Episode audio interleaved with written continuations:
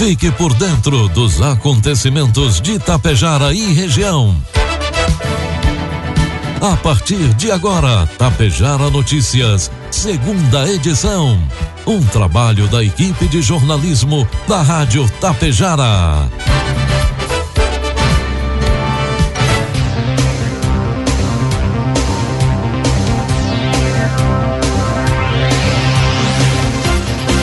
Agora são 12 horas com 32 minutos, 15 graus a temperatura. Boa tarde, está na hora aqui pela Tapejara FM 101,5. A segunda edição do Tapejara Notícias desta terça-feira, 3 de maio de 2022. Tempo instável em Tapejara. São destaque desta edição: prefeito de Tapejara avalia participação na marcha em Brasília. Município de Água Santa desobriga o uso, do, o uso da máscara. Charrua auxilia agricultores na produção da silagem. E coroada, nova corte da terceira idade de Tapejara. Tapejar Notícias, segunda edição, conta com a produção da equipe de jornalismo da Rádio Tapejar e tem oferecimento da Anglasa Comércio de Máquinas Agrícolas, do Laboratório Vidal Pacheco e da Cotapel. Há mais de 35 anos, a Cotapel está junto com você, produtor rural. E se realizar as compras e depositar os produtos na Cotapel já era bom, agora, agora ficou ainda melhor. Realizando as compras de insumos na Cotapel, você pode acumular pontos e retirar prêmios. Segurança, inovação e desenvolvimento é com a Cotapel. Desde 1985, ao lado de quem produz. Graneleiros são equipamentos de grande utilidade na logística envolvida na colheita de grãos e na época do plantio. Por serem utilizados nas duras condições do campo, necessitam ser equipamentos bem construídos, fortes, robustos, capazes de suportar o rigor da atividade agrícola. As melhores opções de graneleiros à pronta entrega você encontra na Anglasa. Entre em contato com o nosso vendedor da região, Alexandre Almeida, pelo fone 5499994 2465 e tire suas dúvidas. O Laboratório Vidal Pacheco está com descontos especiais em exames. Faça o seu orçamento e confira. Atendemos todos os tipos de convênios e particular. Equipe técnica especializada para proporcionar a sua satisfação. O Laboratório Vidal Pacheco possui uma unidade pertinho de você, em Tapejara, na rua 15 de novembro, 121, em frente ao sindicato. Ligue 3310 1445. Produtos agrícolas Cotação dos produtos agrícolas, preços praticados pela Cotapel nesta terça-feira. Soja, cinco reais com setenta centavos. Milho, sete reais. Trigo, pão PH, setenta e oito ou mais, reais. A Associação Brasileira de Frigoríficos, Abrafrigo, ajuizou uma ação direta de inconstitucionalidade há mais de 12 anos e busca questionar a Lei 8.540 de 1992, que determina que os agropecuaristas e pessoas físicas fornecedores dos associados da entidade passem a ser contribuintes obrigatórios à Previdência Social. O Supremo Tribunal Federal marcou para o próximo dia 5 de maio esta ação que pede a inconstitucionalidade do fundo para a pessoa física e a subrogação, que é o dever do adquirente ou frigorífico reter, recolher tal produto, tal tributo. Com isso, as dívidas de produtores e empresas podem ser anuladas. O julgamento foi suspenso em maio do ano passado, após pedido de vistas do ministro Dias Toffoli, quando estava empatado o julgamento em 5 a 5. A entidade alega que, embora o legislador constituinte tenha tratado os produtores rurais de forma diferenciada, manteve como regra constitucional a incidência das contribuições sobre o valor da folha de salários, quer seja ele pessoa física ou jurídica, bastando para tanto exercerem atividade empregadora. A ação da Abra Frigo alega que não se pode exigir a contribuição previdenciária sobre as aquisições feitas pelos associados da autora junto aos seus fornecedores, produtores rurais, pessoas físicas, tomando como base de cálculo o resultado receita bruta proveniente da comercialização da produção agrícola.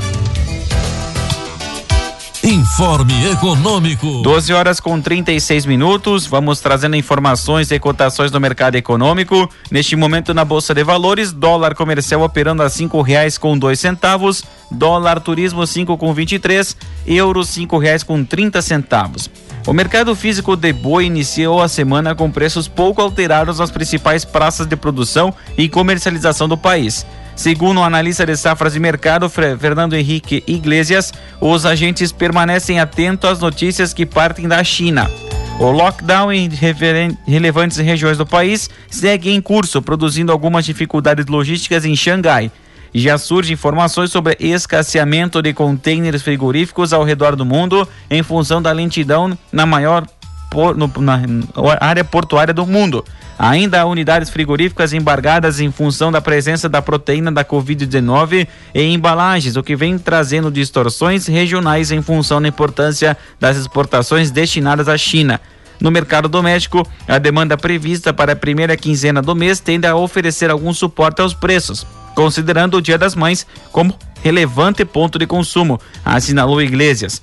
Em São Paulo, a capital, referência para a arroba do boi ficou em 327 reais a arroba. Em Dourados, a arroba foi indicada em 292 reais. Previsão do tempo. 12 horas com 38 minutos. A chegada de um ciclone extratropical faz com que a terça-feira seja de tempo instável em todo o Rio Grande do Sul. Na maioria das regiões, as precipitações ocorrem em forma moderada ao longo do dia. No entanto, o Instituto Nacional de Meteorologia, o INMET, alerta para risco de chuva intensa com trovoadas e descargas elétricas. Nessas localidades, o vento pode chegar a 100 km por hora. Além disso, não se descarta a possibilidade de queda de árvores, corte na energia elétrica e alagamentos. Morrinhos do Sul no litoral norte, deve registrar maior acumulado de 120 milímetros. Porto Alegre chega a 40 milímetros nesta terça-feira. O dia estará de pouca variação térmica na maioria das cidades. Caçapava do Sul na campanha e São José dos Ausentes, nos campos de cima da serra, registraram a mínima de 8 graus. A máxima não passa de 22 e está prevista para Vicente Dutra, no norte gaúcho. Em Tapejara, terça-feira amanheceu com tempo estável, previsão de tempo chuvoso e precipitações podem atingir a marca de 10 milímetros para hoje e as temperaturas não passam dos 15 graus. Amanhã, quarta-feira, também previsão de tempo instável, o acumulado será de 25 milímetros e a variação térmica entre 12 e 16 graus. Destaques de Itapejara e região. Agora são 12 horas com 39 minutos, 15 graus a temperatura. A partir de agora você acompanha as principais informações locais e regionais na, na segunda edição do Tapejara Notícias. O prefeito de Itapejara, Ivanir Wolf, o Big, esteve participando da programação da Rádio Itapejara nesta manhã de terça-feira, falando sobre sua participação em Brasília na 23 terceira marcha a Brasília em defesa dos municípios. Segundo ele, foi uma agenda intensa, onde além do evento principal aconteceram muitos painéis como Piso Nacional do Magistério, Assistência Social, Habitação, Infraestrutura, Cidade, entre outros. Também participaram da comitiva o secretário da Educação, Paulo César Lângaro, o vereador Everton Rovani e também o vereador Josemar Stefani. O prefeito comentou que o evento contou com a participação do presidente Jair Bolsonaro, além dos três pré-candidatos mais de 4 mil prefeitos estiveram presentes no evento. Durante o bate-papo com os colegas Volmar Ferronato e Diego Girardi, o prefeito Big comentou que aproveitaram para visitar três ministérios. Na cidadania, entregado um ofício para a construção de, uma, de um centro de referência em alta complexidade em Tapejar, o CREAS. No Fundo Nacional do Desenvolvimento e Educação, solicitaram um ginásio de esportes ao lado da Escola Marielle Andreola, no bairro Real, além de uma nova creche para o bairro Real e três novos ônibus para a área da educação. Já no Ministério da Saúde, ampliar recursos à estrutura das unidades básicas de saúde e um pedido para que o Ministério da Saúde olhe com atenção as pessoas que são portadoras da doença de Fabry.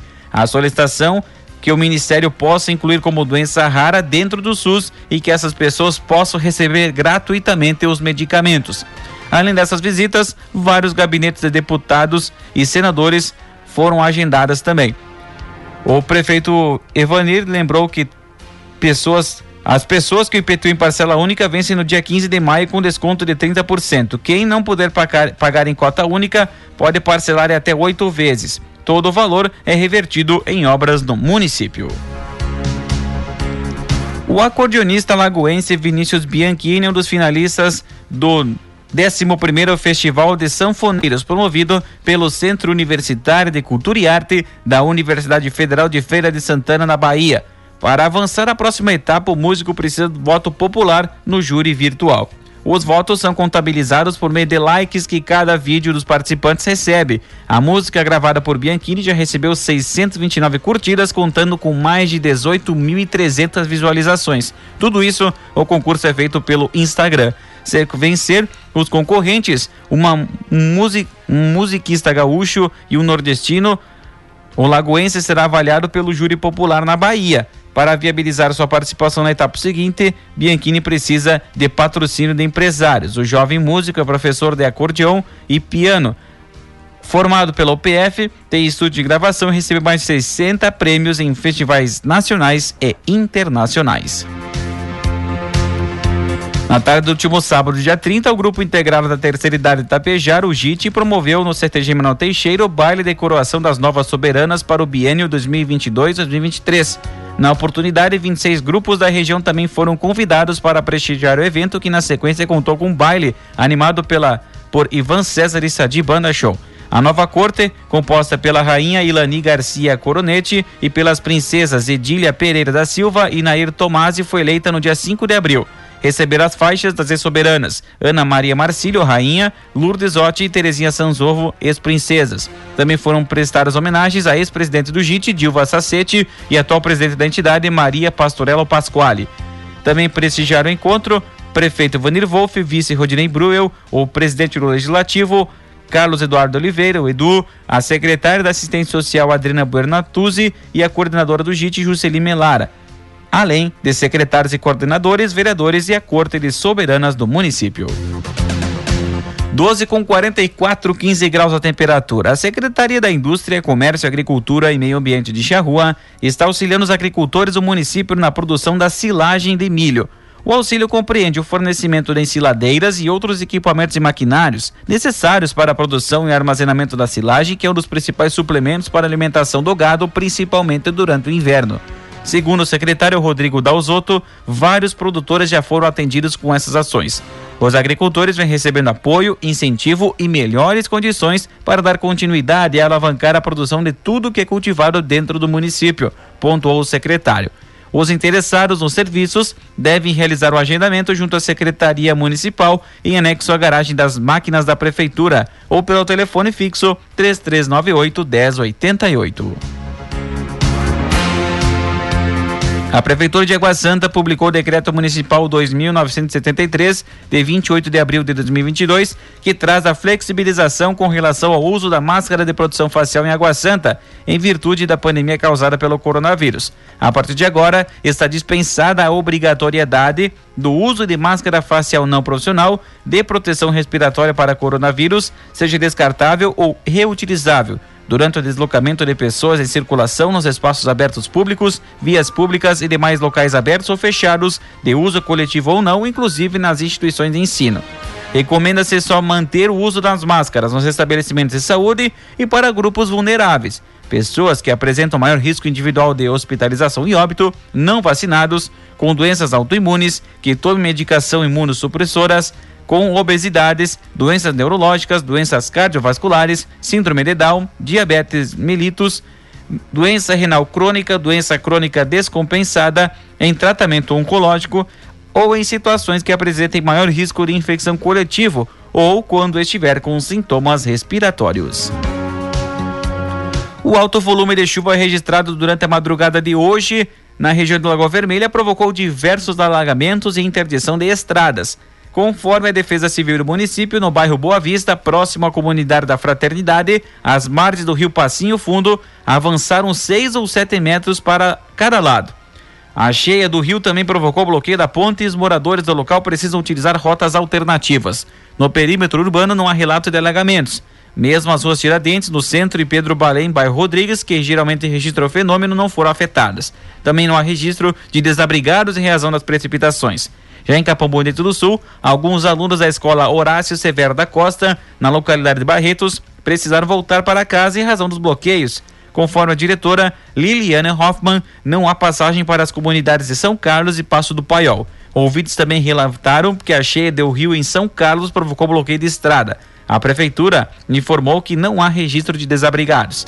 Já o DENIT comunicou no início da manhã de hoje que o excesso de chuvas gerou interdição da BR-470 no segmento entre o distrito de Barretos e André da Rocha, no quilômetro 107, junto ao Arroio Floriano. O órgão recomenda que os usuários utilizem alternativas, como a IRS 126 em Ibiraiaras ou a IRS 434 em Siríaco. A equipe técnica está monitorando as condições da rodovia e a qualquer momento pode ter novas informações. 12 horas 47 minutos e meio, 15 graus a temperatura.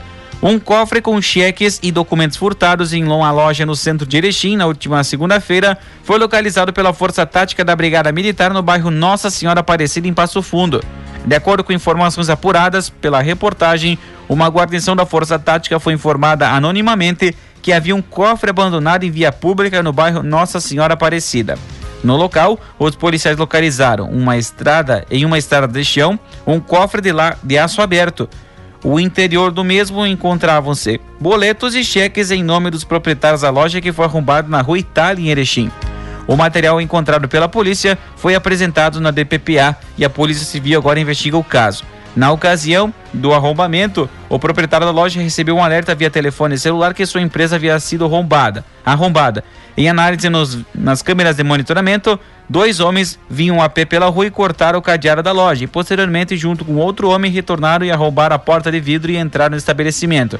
Foram furtados uma caixa JBL, uma caixa Party in the Box, duas caixas JBL Charge 3, 3 JBL Gol 3, um cofre contendo 10 mil reais em espécie, um notebook Acer, dois perfumes, várias capas de celular, películas iPhone 13 Pro Max e talões de cheque. Imagens do monitoramento mostraram que os indivíduos estiveram antes no local e picharam a câmera de monitoramento externa para evitar a captação de imagens do furto. No último sábado, dia 30, a Secretaria da Saúde e Assistência Social de Getúlio Vargas realizou o dia D de vacinação contra gripe e sarampo nas três unidades básicas de saúde do município: São José, Navegantes e Central. Ao todo, foram aplicadas 356 doses, sendo 232 contra a influenza, 91 contra o sarampo e 33 contra o coronavírus. Desde ontem, segunda-feira, o público pode receber a vacina da influenza, sendo ampliada, que está sendo ampliada agora para outros grupos, buscando proteger mais pessoas contra o vírus. Agora serão vacinados idosos com 60 anos ou mais, trabalhadores da saúde, crianças de 6 meses a menores de 5 anos, gestantes, mulheres até 45 dias após o parto, povos indígenas, trabalhadores da educação, pessoas com comorbidades, pessoas com deficiência permanente, caminhoneiros, trabalhadores de transporte coletivo rodoviário, passageiros urbano e de longo curso, trabalhadores portuários, força de segurança e demais pessoas. Já a vacina do coronavírus segue disponível para todos os públicos-alvo. As doses da influenza e sarampo estão disponíveis em todas as salas de vacinação das unidades básicas de saúde de Getúlio Vargas e do coronavírus apenas na unidade básica de saúde central. A, a vacinação ocorre sempre das 7h30 às 11 horas da manhã e da 1 às 4 horas da tarde. E o município de Cacique Doble foi contemplado com emenda parlamentar do deputado federal e atual ministro do Trabalho e Previdência, Nix Lorenzoni, no valor de 200 mil reais. De acordo com o município, o recurso será destinado às ações de britagem e empedramento das estradas rurais do município. A emenda está cadastrada e será destinada por meio de transferência especial do Ministério da Economia diretamente ao município oriundo do Orçamento Geral da União. O ministro atendeu o pedido do secretário de Obras, Cláudio Fortuna, que iniciou o serviço da pasta no mês de fevereiro.